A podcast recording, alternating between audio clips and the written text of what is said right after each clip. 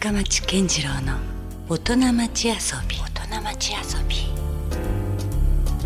さあ、えー今週遊びに来ていただいているのは映像ディレクターそして映画監督の江口寛さんです。よろしくお願いします。よろしくお願いします。もう3回目ですよ。これねあそんななりますか？番組史上最多出演もう笑っていいと思うじゃないけうどわもう。ーやっぱそれはもう兄貴と僕のいやいや関係ですからね。本当もうありがたい話ですけどね。いやもうそれもねもちろんただなんとなく3回目来てもらったわけではなくもう今月この番組では明太ピリリパンジーの花の強化月間ということで。いやもう本当もう。大鳥ですよはい。監督が、もうありがとうございます。ね。うん。もうこれありがとうございますしかもうないですけいどね、やいやいや。本当に。まあでもねやっぱりこれはもう本当もう単純にまあ個人的にもだし応援したいし今だってさはい。もう世界の江口寛監督じゃないですかいやなんかおかげさまでね。サンクチュアリねねあれだってあれでしょ？ネットフリックスで世界6位？そうですね今うん。6位まで行きましたね。それはどのくらいすごいことなんですかあれは？どう？ちょっと僕もあんま想像ついてないですけど、うんだってものすごい膨大なコンテンツが、まあ、ネットフリックスだけでもめちゃくちゃあるわけじゃん。そうそう。でそれがまあね世界中でうん6番目に見られてるっていう、う。ん。いやでもあとあと6つちょっとね、うん。駆逐していかんと。いやまあそりゃそうだけどあれだけまあ日本のそのまあね文化に特化したものがうん。世界で6位っていうのはこれはもう尋常じゃないですよ。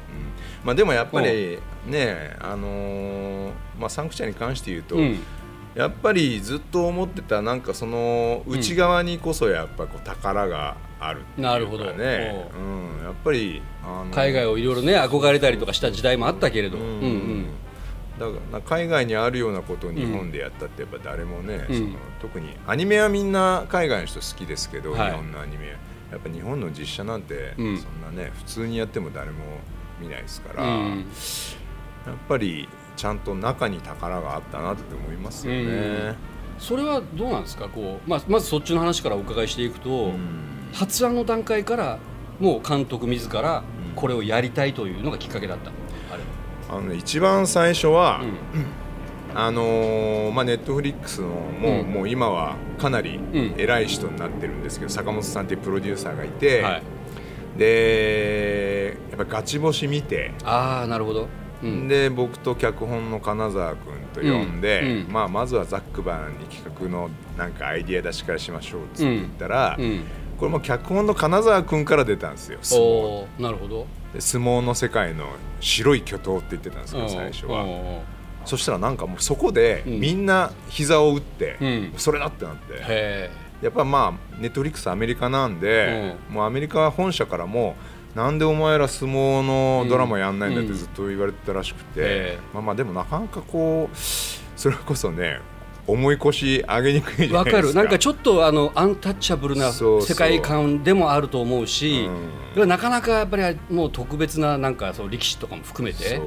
簡単にはできないっていうなんかね腰が引ける企画ではあると思うよね。うん。やっぱ簡単にできないからこそこれやると、うんすごいことにはなるなという予感ももうその瞬間からもありましたし同時にこれめちゃくちゃ大変だなとも思ったんですけど、うん。うんいやもうそっから、だって準備とか相当でしょあれ。うん、なんか僕もあんまちゃんとカウントしてないですけど、うん。その一番最初からいくとうん。5年5ぐらいかかってる2年ぐらいはなんかメディアで、でも見たけど、うん、もっ2年うん、2年はうん。あの俳優決めてからの体作りに2年。あそこでまず2年。でもその前が3年あったんだ、うん。うん。そうですね、まあ。5年間じゃね。いやすまあその間他にもね同時にはあ進めていたけどうん。やっぱ5年ですから、うん。やっぱ自分がね、うん。まあ、仮にですよ、うん。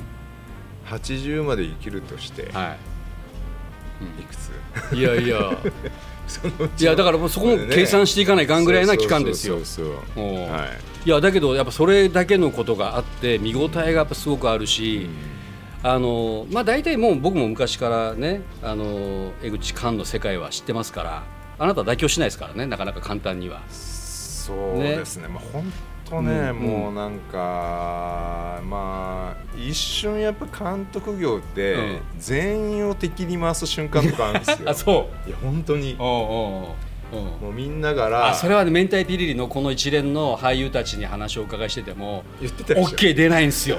そうそう。と思ったらなんか意外なところで簡単に OK が出たシーンもあったしみたいなね。いろいろ振り回されてた話は出ましたよ。そうなんですよね、うん。うん。まあ本当にまあ、大変でしたね、うん、まあでも、うん。うん、なんかやっぱ妥協しなくてよかったなってちょっとここに来て報われた感もあるでしょ？だってこれだけ前ねその評判がすごくいい話ばっかり今ネットニュースとかでも出てるし。そうですね、うん。あのーまあやっぱりその予感はあったんですけど、うん。やっぱ今その口コミでの広がり方がすごくて、うん。やっぱこれがあなんかヒットするってこういうことなんだなってういう。ん、そのいわゆる配給とか映画会社がこう宣伝して広がるんじゃなくてね。そうそうそう、う。ん。もう勝手にどんどんやっぱり喋ってくれるっていうか喋りたくなっちゃううん。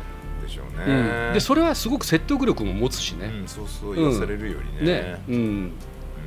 いやだからなんか確かにそのきっかけがこうガチ星っていう話もあったけどなんかあれがさらにこうまた進化していったバージョンのようなうん。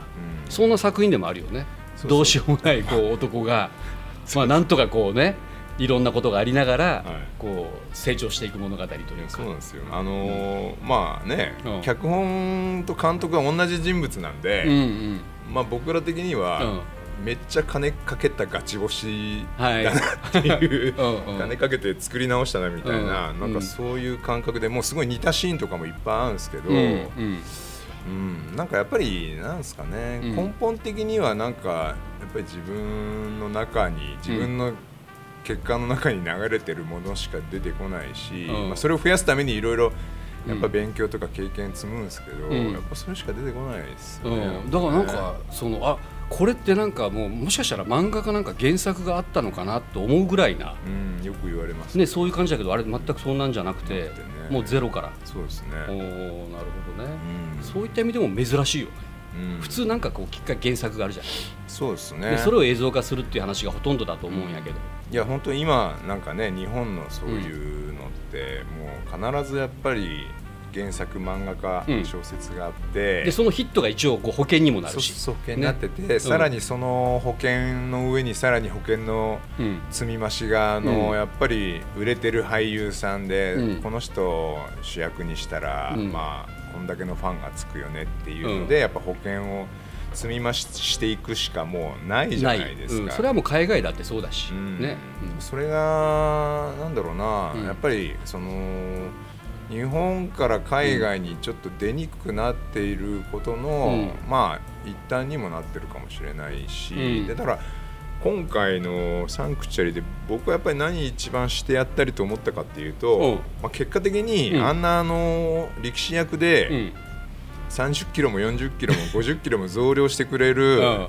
売れてる俳優さんなんていないわけですよ。なるほど、うん。った時にやっぱ、あまあある時点で、みんなで覚悟した。ここはもう、うん。うん。その今、うん。もがいて上に行こうとしてうるん。俳優、はい。そして一回相撲で、を諦めた元力士、これをこれらで中心を構成してん。勝負するしかねえなって思って、でもうん。それで、うん。まあ、こんだけやっぱりこうまあねうん。当たってみんな見てくれた時に、うん僕もやっぱエゴサーチ相変わらずすごいするんですけどやっぱりその本気度がやっぱり肉体にも、うん。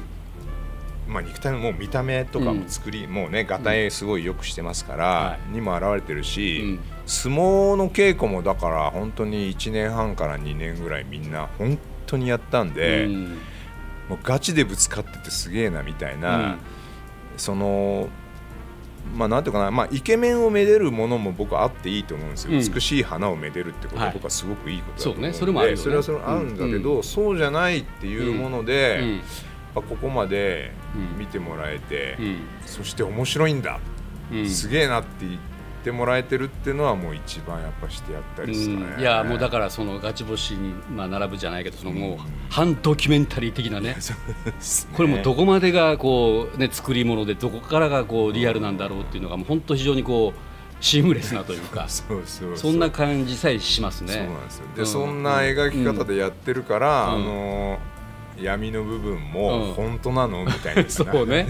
いるし。うんうん。かといってこう活劇というかすごくこうなんか土俵上でのこうね振る舞いとかなんかちょっとこうはっちゃけてるとこも、まあそこのエンタメ感もなんかうまくバランスとしてははあるしい、そうねで。すね。うんいやいや、いやなんか本当なんか、うん、まあ、自分の年齢とか経歴とかうん。も含めて、まあ、いろんなことが奇跡のバランスでうんうん出来上がったなっていうのはうん。思います、だから、うん。もう一回あれやれって言われても、できないかなってあそう。なんかさあれ明らかにちょっとシーズン2も渇望する人たちが多いうん。エンディングですよ。うん。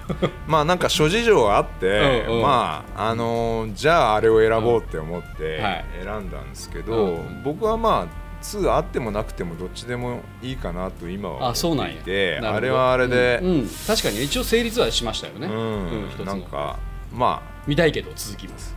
ああったらね、はい。うん。うん。うんうんさあそしてここからようやくね、はい。えー今まさに公開中の映画「明太ピリリパンジーの花」はい。まあ、この話にちょっと入っていきたいんですけども、はい。まあ、2作目と言いながらさっきちょっと話が出た10年前にまずドラマがあってそれから舞台もあったよね。舞台間に2回ありました、ね、2回あったか、はいはい。あえっと博多座で2回あって、同じ演目で明治座でもやったんでそうか明治座にも持って行ってて、はいはでまた別のドラマもなかったっけ？同じような、まあ、ドラマは1回きりだでしたっけ？い、ドラマが、うん。えっと一番最初があのーなんか朝ドラ的な風に始まったでしょ？確か、うん。なんか短いバージョンで。そうそう。朝ドラの前に、うん。あのーヤング敏之ヤング千代子って呼んでたりするんですけど、はい。あの別の若い俳優さんたちが、うんうんそのそれこそ、えープサン時代、はい。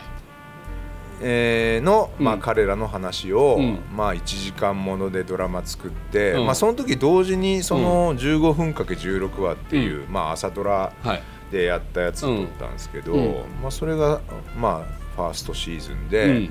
その後2時間1本のやつがドラマの2うんでそれらがまあ途中舞台にもなうり、ん、でこれがまあ地元でもかなり話題になってね、はい。で前回の映画、はい。そして今回の映画と。うん。うんはい。いやだからずっとこうねつながっていってるから、まあ、単純に2作目という感じでもないぐらいな、そうですね、うん、感じなんですけど、うん。これはやっぱり監督もこれはちょっとシリーズ化したいというか続きをやりたかったっていうのはあるんですか？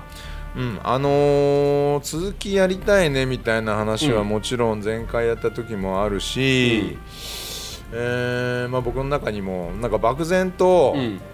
なんかやっぱこうずっと続いていくといいなっていうのはやっぱり今は思ってて、ああ本当。うん。まあ、最初のドラマの時なんてねもううん。一発限りでいいから、うんうん。じゃあぶち上げちゃろうと思ってたんですけど、うんうんうん。今はやっぱりなんかどこかになんかこうやっぱり年齢もあってなんかこう、うん。博多をアーカイブしていきたい気持ちみたいなのもやっぱなるほどね。まあ地元だけにね。そうそうそう。だから最近明太ピリに関しては、うん。もう映画を撮ってるっていうよりも、うん僕はもうこれ活動だって呼んでるんですけど自分の。うん。まあ活動写真という言い方もあるしね。ありますしね、うん。うん。うん。そっちに戻ってるのかな、うん。かつまあ一個の活動っすかね、まああまさに記録？記録記録。的になんか残したいぐらいな。そうですね。うなんかそのなんだろう、ん。あんまり東京に嫉妬心とかはあんまないですけど、ん。沖縄のそういうこうドラマとか映画作ってる人たちにちょっはいとやっぱ知り合いが数人うんいて、で沖縄って歌も、うん。うんそれからああいう映画ドラマも、はい。あのーまあ昔のものもあるし今のものもあるけどちゃんとしっかり沖縄を描いて出してくるじゃないですか。で博多って、うん。うんまあ、深町さんはね、はい。まあ、元明太ロックですけど、まあまあはい。好きでやってますけどねそういう音楽から入って、うん。でも明太ロックって別うにん。福岡の話をやりやってるわけじゃないですよ。そうね。うん。基本的には。うんでなんかその沖縄の人たちって本当、うん。なんていうのかな、まあ、沖縄のことを愛してるよねまうん愛してるし、それはそのいい面も悪い面も含めて多分ね、うん歴史も含めてね。うん向き合ってるうん。わけなんですけど、うん。だから福岡もなんかそういうものを、うん。やっぱり作りたかったんだなってうん。僕は、僕は今思ってて、うん。そういう意味でやっぱりあるボリューム感も必要だなと思って、うん。だからやっぱ続けていくことにも、うん。今はやっぱり意味は出てきたななるほど。そこがまあちょっとサンクチュアリとちょっと違う考え方ですね、なるほど、ん。で実際どうですか？今回の2作目は監督からして、うん。それで、うん。そのまあ、まずどうしようかなって思って、だ思ってるうちに、はい。コロナが来ちゃああそってっか、うん。でねやっぱ福岡ってやっぱそのお店とかやっぱり商いうんがまあ中心の街っていうかうね、ん、だからかなりいろんな場面で疲弊しましたよね。そうそう。った時に、うん。それまでの明太ピリリはうん。やっぱり、まあいろんなことを描いてもちろん服屋さんの話ではあるんだけれども、なんかその服屋を真ん中に置いて、うん。そのまあ博多とその戦戦前戦後のうん。やっぱり、まあまあ闇もちゃんとしっかり描いて、うん。そういうこうぱりそういうまあ辛さ悲しさそういうものがあったからこそ乗り越えて今があって明日があるよねっていううん。ことがまあ一個大きな軸だったわけですよ、うん。だそれやるためにやっぱ当然その辛く悲しいうん。人人々はい。辛く悲しい生活、うん。そういうものもやっぱり登場させてきて、うん。それはそれで僕はすごくまあ意味もあったうし、うーんんあの良かったんですけど、うんなんかそのもうコロナでまあ自分も含めてみんなすごい疲弊しちゃって、うん。そこにそのなんかそのなんていうかな、うん。わざわざそのつほんただ辛く悲しいみたいなものをうん。ちょっとあえうてん。出さなくても、うん。見せなくても、ん。もう少しなんかこう、うん、まああのまあなんだろうね、まあ癒しになりたいというわけじゃないですけど、うんうんうん。人情劇にすることで笑いもあり涙もありみたいな、ね。うん。むしろ笑い多めに今回したんですけど、まあそんな中で、まあ、さっき言った矢野明子さんの歌じゃないですけど、そのまあ、幸せや、うん。まあ、不幸せのうん。なんか大きさにこだわるんじゃなくって、うん。もっと身近な、うん。でそういうこといっぱいあるんだけど、うん。まあ、それでも、まあ、人生は良きかなと。うん。いうものにしたいなとは思ったんですよね。なるほどね。でもだいぶ勇気いりましたね。あそう、ん。どういう場面で？なんかまあそれまでのことを変えるのって、う。んなんかやっぱ勇気いりますよね。でああそうか。うん。で時代も時代もだから戦後すぐみたいなのはもうやめて、うん。あのーうん。本当あの現代劇にしました。あもう思いっきりそこは設定も変えて。そうですね、うん。なんかどっかその辺にありそうな商店街みたいな感じ、うん。うんうんなるほど、まあ、だからそこはいわゆるアーカイブといっても本当の歴史的なこうつながっていく記録というよりは、もっとあれかなじゃあ精神的なというかそういうところを、まあいまあ、捉えるというか。そうですね、うん。もうめちゃくちゃあのまああの簡単な話で言うと博多弁がやっぱり、うん。あの僕らが使ってる博多弁があって、うん歴史的な文学的な、うん。学問的な博多弁じゃなくて、うん。僕らが使ってる博多弁があって、うん。まあ僕らが普段食べてる食べ物がうん。あって、うん。みたいななんかそういうアーカイブ、なるほどね、うん。これもやっぱちょっといろいろ調べていくと歴史があって面白くて、あのー長谷川法生さんにね話をお伺いする機会があって、はい。博多古順所あるじゃない、はいはいはい。あれってまあビッグコミックかな。だから全国的にあのただでさえまだ一般的に分かりにくかった博多弁が、はい。また吹き出しのような活字になっては表現される企画っていうのがね、よく通りましたね。確かに。ね、なかなかこうなんじゃこれってなるじゃないあれ見たら、全国の福岡の人が見たらなるほどと思うけど、でそれ聞いてたらいやあれ実は伏線があってあのー武田鉄矢さん海援隊が母に捧げるバラード、ああれがヒットした。ああの後だったんですか？あの後なんですよ。ええ俺逆かと思ってた。いや逆と思ってたけど実はそのあのヒットがあって博多弁がちょっと全国的にねええ。知られることになってでそれもあってちょっとあの追い風になったみたいなのを言ってたよ。うん海援うん。隊すごいっすね。最初のだから道を開いたのはもしかしたら海援隊かもしれない。で法政さんがいう漫画にして、まあ、あれも映画になりましたけどね。博多古順城も。ちゃんと調べてないけど海援隊はうん。明太ロックなんですいや明太ロックじゃないですね。聞いたらいかんかったから。いやいや全然あの実はね鮎川さんと武田さんって仲いいというかつながったんです。あの時代から、えうんだからね全然その実はあのお互いこうしっかりこうつながっていたという時代もあるし。だえけどやっぱりロックじゃないもんね。フォークですねやっぱりね。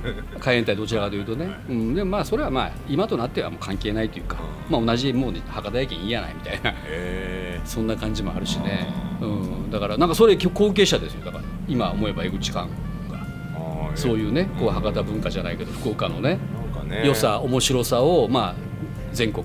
もっと言えば世界に届けてくれるぐらいな。そうそうそう。まあなんかそんなこれに関してなんかその、そんな大それたことうん。もあんま思ってはなくて、はい。基本的には、うん。もうもう今となってははい。博多の人たちがうん。もう面白がってくれれば、うん。もうそれが一番なんかこう、うん。さっきのあのサンクチュアリの話もそうですけど、はい。やっぱ内側に宝があるなって思ってるんで、なるほど、うん。まあ、見たい人たちがうん見に来てくれるぐらいの方が本当はいいんですけどね。なるほどね、うん。うん。まあやっぱりちょっと気になるしね、で富田靖子さんがおっしゃるには、まあ、今回は恋バナですとも言ってた。そうそうそうそう。2つのなんかうん。いる流れがあってっていうのがね。まあまあそうですね。んうんうん。うん。まあ、そのあたりはね。もしかしたらそれはもう別に地元の人だけじゃなくて、まあ、普遍的というかどこでどの人が見ようともね共感できる部分もあるだろうしね、まあでもまずは福岡から、そうですね。うん。あの 恋バナという意味では僕はもう、あの恋愛映画が一番見ないジャンルなんですいやもうだってあんまないもんね今までの世界観の中にね。あえて苦手なんかなと思うぐらいうん。そこをもしかしたら避けてるのは、うん、どうなんですかそこ？あんまりこう興興味がない。うん、多分だから自分の中になんかその、なんだ向き合いたくないうん恋愛感がきっとあるんじゃないかなって気がするんですけど。トラウマ的なのがなんかどっかに、うん。でうん。今回、はい。確かに、うん。あのーまああの3部構成っていうか3つのストーリーが織り交ざりながら進むんですけどなるほど。どれもそれあのーそれぞれのなんかうん全然違う恋愛話なんですけど、うん。同時に、うん明太ピリリ史上僕一番笑える話が1個できたと。おーそうなんだ。3つの中で、はいはこれめちゃくちゃ笑えるんですけど、うん。だから恋愛ものでもラブコメだったら意外と俺いけるなっていう発見いがありました、ね、なるほどね。ちょっと心境値がそこに、はいはい。なるほど、はい。それちょっと興味深いですね、まあ一番笑えると思います今まで。へえ、まあ、それはますますちょっと見たくなりますね、はおーその辺がじゃあちょっとある意味見どころと言ってもいい感じですそうですね。うん。うん。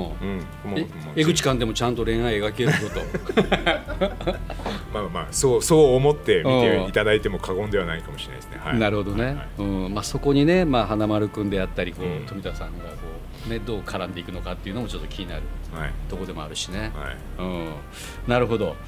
さあまあもちろん映画「明太ピリリパンチーの花」が絶賛上映中ということでねようやく2作目、これどうなんですか？あの話早いけどもうまたもう次はあるんだったらこうしたいとかっていうイメージさえもう湧いてきよきてるんですか？そうですね。だから、これやるときに悩んだおかげで、うん。今はなんとなく方針はあるんですけど、うん。まあ、でもたくさんの人に見てもらわないとそれまずはね。次作れないんで。そうやね。これがヒットするかしないかでまたはい大きくはいはい変わってきますか。らはい、はい。まあもうでもこっから先うん。まあもう噂ではだいぶいろいろ言われてますけど、はい本当でもあのデンさんの秘密とかおー。堀健さんおーなんかね。秘密とかエピソードゼロがあるのかないのか。そうそうなんかそう今までほったらかしてきた うん。各メンバーの話をちょっと一巡したいなって思ってます。なるほどね。その辺は考えてみたらもう寅さんじゃないけどい。ろいろなんかできそうな余地はいっぱいまだあるよね、はい。うん。じゃあ改めて最後にですね、えー江口寛監督からこの「明太ピリリパンジーの花」をリスナーの皆さんに、まあ、見どころというか、はい。メッセージをお願いします。はいあのもう本当にちょびっと泣いてちかっぱ笑えるっていうね、うん。えーまあ、そういうものを目指してます。あのなんか実家に帰ってきた感じというか。なるほど。うん。なんかうん。なんでお前今頃帰ってきた子や、なんうん。なんでお前今頃帰ってきたとやって言われてまあよかったよ。ちょっとまあ 飯でも食っていけみたいな、まあ、よくある風景といえばそうよね。そうそうそう,、んんん。なんかそんな気持ちになんかなれるようなものになったんじゃないかな。なるほど。あじゃあそういった意味では全国に散らばってる福岡の人にとってもさ、うん。ちょっとこうなんかそういうとこグッとくる、そうです。ねはい。映画かもしれないですね。はい。うん。飛行機代使うより明太ピリに使ってもらうといいかな。もう里帰りしたかのようはない。気持ちにもなれるというね、はそんな、えー作品ということですね、はい。合わせて鳥安久山ではまさにそのロケセットはい。が公開されてるんですねこれね。土日祝日。はい。あのー今までねテレビ局のスめっタジオにちゃサイレンになってますけどまあいやいいよ。気にせず行きましょうか、はいはい。うんもうこういう場所ですから、生い感じで、ね。はいはい、うんうん。あのーテレビ局のスタジオとかで撮ってたんですけど、はい。今回、うん。鳥安久山の、うん。なんかテナントが入ってた、はい。建物がうん。ちょうど空いてるってんおで、う。そこにうん。セット立てて、うでそこあのどうせだったらもうみんなに見てもらおうとうん思うん。って、はいあのだからそこで撮影したんでしょ？だから。もうそこもうまさにそこで。はいはい、まさにそこで撮ってたんですよね、うんう。ん。これもなかなかないと思いますね、やいや。で、まあ、飛田さんもおっしゃってたけどなんかその映画ではそこまで細かく見れないところが、うん。セットを見たらあそこの写真はああだったのかとかそういうちょっとしたね、はい。うん、隠れキャラクターじゃないけどそういうのもうん。いろいろ発見ができるみたいな。そうそうあの美術さんってそういうねいろんなところに映りもしないのに、あの仕込んでくれるんですよね。ね。だからせっかくなんでそれ見てもらうとね。面白いかなと思って、うん。はこちらが日がえ7月の17日海の日まで公開中ということなんでね。合わせてそちらも、まあ、映画見た後でもね、い、はい。えー行けたらいいですよね。はい、よりあの明太ピリリの世界観に、うん。あの没入できると思いますのでなるほど。よろしくお願いします。はいまあ、その他詳しい情報は、えー公式ホームページ、えー SNS でもチェックしていただければと思います。さあでは来週も引き続き、えー江口寛さん今度はまたちょっと違う話をいろいろお伺いしたいと思いますので来週もよろしくお願いします、あよろしくお願いします。はい、ということで映画監督の江口寛さんでした。ありがとうございました。ありがとうございました。Love FM Podcast. ラブ f m のホームページではポッドキャストを配信中スマートフォンやオーディオプレイヤーを使えばいつでもどこでもラブ f m が楽しめますラブ FM.co.jp にアクセスしてくださいね Love FM Podcast.